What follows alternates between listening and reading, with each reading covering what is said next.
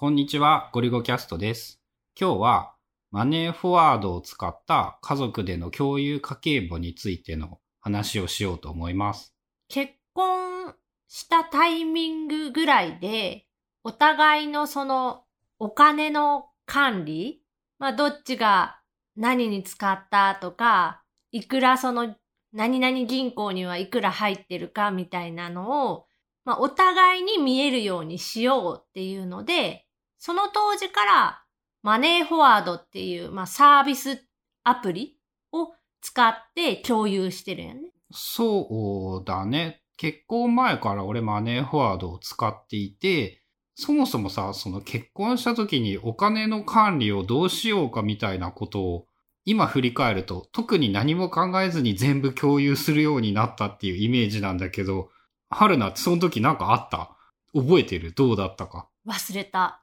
なんか別にな、えっ、と、大体の人に驚かれるというか、へーって言われるんだけど、我が家ではか、お財布の区別みたいなものは一切されておらず、さらに、どこにいくら使ったっていうお金はすべて、マネーフォワード上から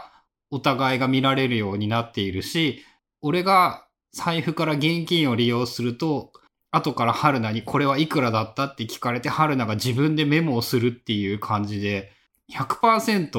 透明化された会計。この話すると、結構いろんな人が驚いてて、話を聞くと、多くの家庭は、その、家族用口座っていうか、家庭用の口座は、まあ、これとこれは見えるようになってて、で、それぞれ、奥さんの口座、旦那さんの口座が、それは個人っていうか、その公開された非公開の口座として、そこにはなんかいくら入ってるのかわかんないし、何に使ってるのかもわかんない部分が、その一部は残ってる状態で、家族の家計っていうのを管理している家庭が多いらしい。まあね、なんかあの、気持ちはわかるっていうか、言いたいことはすごいよくわかるんだけど、俺的には、隠す方がめんどくさいじゃんっていうのがあって、別に、あの、見たいなら見ればいいんじゃないって、俺そこまで大して興味ないから、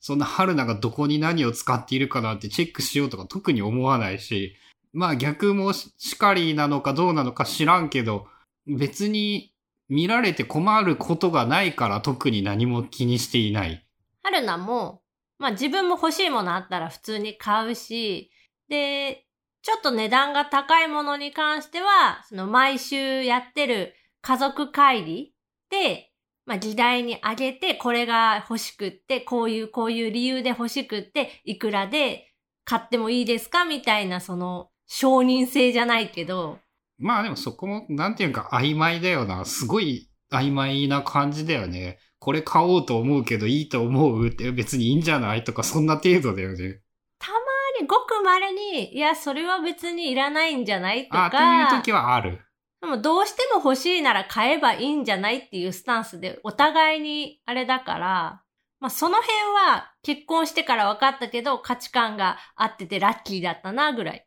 そうだね。少なくとも結婚する前は、そのレベルでそういうことってあんま話さないよな。で、よくさ、言われるのが、そのアップルの新製品が出た時とかに、まあ、二人とも一台ずつ iPhone 買ったりとか、iPad 買ったりとかしてるやん。でそういう話をすると、なんか、すごいね、みたいなことを言われるけど、まあ、ご当地的にはお互いあった方が、まあ、仕事とか生活に便利になると思うし、まあ、多少高くっても、1年2年のなんか、スパンで見たら、まあそんなもんなんじゃないぐらいで買うから、まあその手のものに関して言えるのは、古くなったやつをすぐ売るから買えるんじゃない？全部残しといたらだいぶ高いじゃん？うちコレクション的な要素は全然ないから、割と買い替えたら古いやつはもう売っちゃうよね。というか古いやつを売るつもりだから買える？っていうのもあるかな俺まあ、的に。予算のうちにその古いのを売ったらいくらぐらいにはなると思うみたいなのも含め買い替えるよね。まあそうだね。さらに言ったらアップルの製品ずっと買ってきたけど、2018年の iPhone、Apple Watch 買ってないじゃん？まあやっぱ欲しかったか欲しくないかっていうだけっていうか、こう、そこまでの4年間ぐらいは人生の買い物で一番優先度が高かったのが iPhone だったっていう、まあ本当にそのぐらいにしか感じないかな。で、会計の話っていうか家庭のお金の話に戻すと、今マネーフォワードを、まあ一つのアカウントで複数台こうログインができるアプリとかウェブからログインができるから、まあお互いに気が向いた時にそのログインして、一個のアカウントの中にこう結合されている口座の情報とか、お金の出入り、カード、使ったカードの履歴みたいなのを、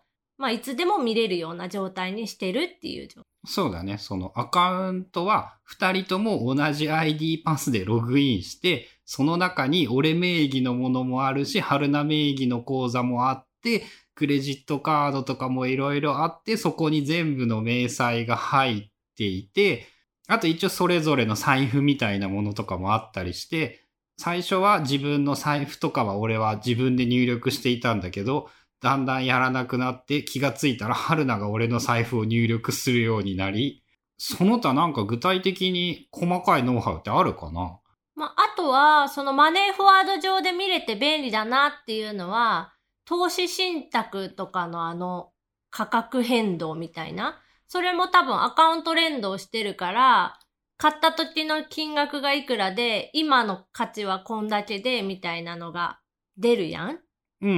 ん。あんなんとかも、個々にさ、サービスに、それぞれのサービスにログインして、一個ずつチェックするなんてことはしないけど、マネーフォワードのダッシュボードで見れるから見るみたいな。確かに俺も定期的に見ないけど、半年に一回ぐらいは見てる気がする。あとは、後藤家全体のその資産今、いくらこう、現金があって、いくらその、投資分があって、で、それの全部の合計はいくらで、みたいなのとか、何パーセントのあの割合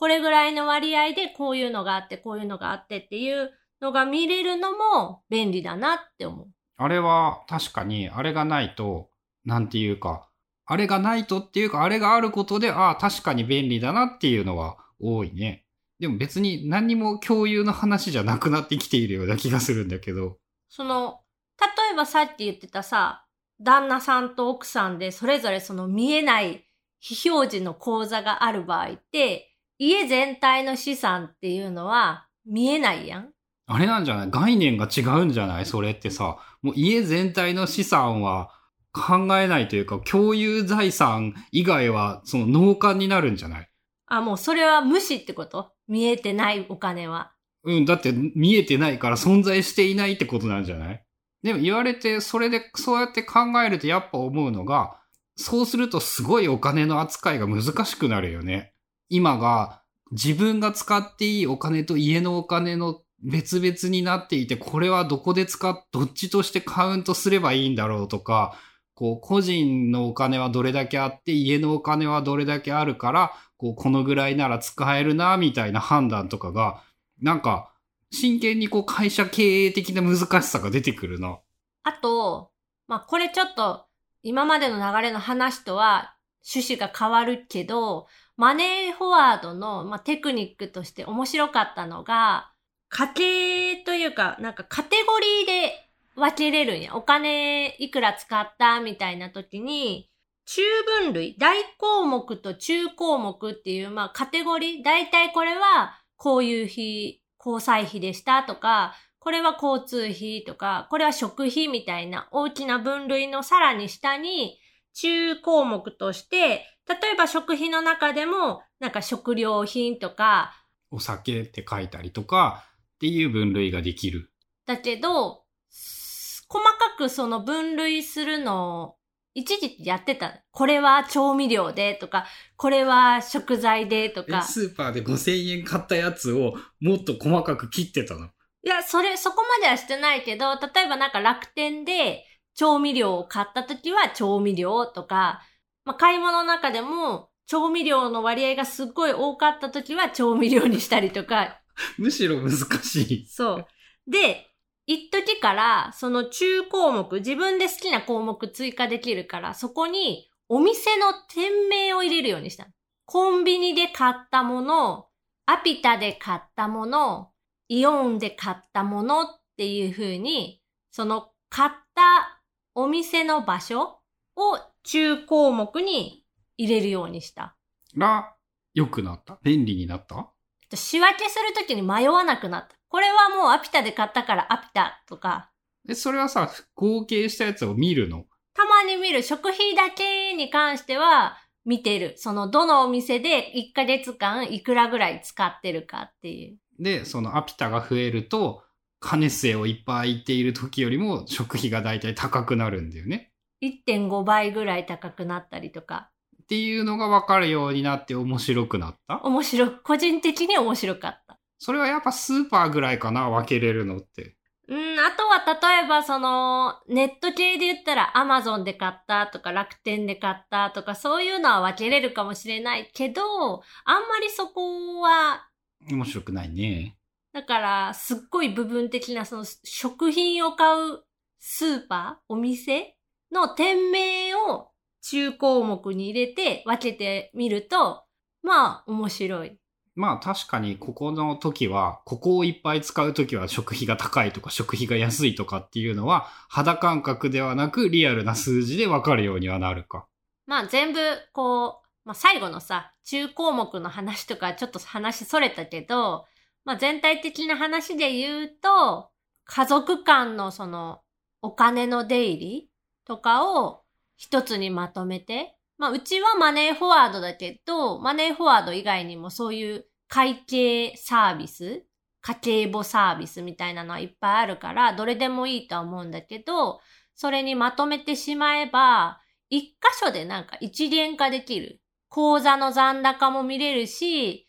何にいくら使ってるかっていうそういう仕分けみたいなのにも使えるし、投資信託みたいなそういうやつも全部一箇所のマネーフォワードにログインしたらそこで全部見れるっていうのが、まあ便利かなっていう。なんかもう10年ぐらいそうしてたからさ、すごい普通だと思っていたんだけど、言われてみると、それをやめると結構面倒なのか。口座が2個あるだけでもう難しくなるね。今だってそれぞれの銀行のログインとかも厳しくなってるからさ、こう、ID パスだけで簡単に入れなくなってて、スマホの認証がいるとか、オーセンティケーターでこう、ワンパスワードを発行してとか、なんかいろんなすっごいややこしいのをかいくぐってログインしないといけないから、残高見るためだけにこう、ログインするのはちょっと不毛というか、そうか。なんかその辺はもうほぼほぼ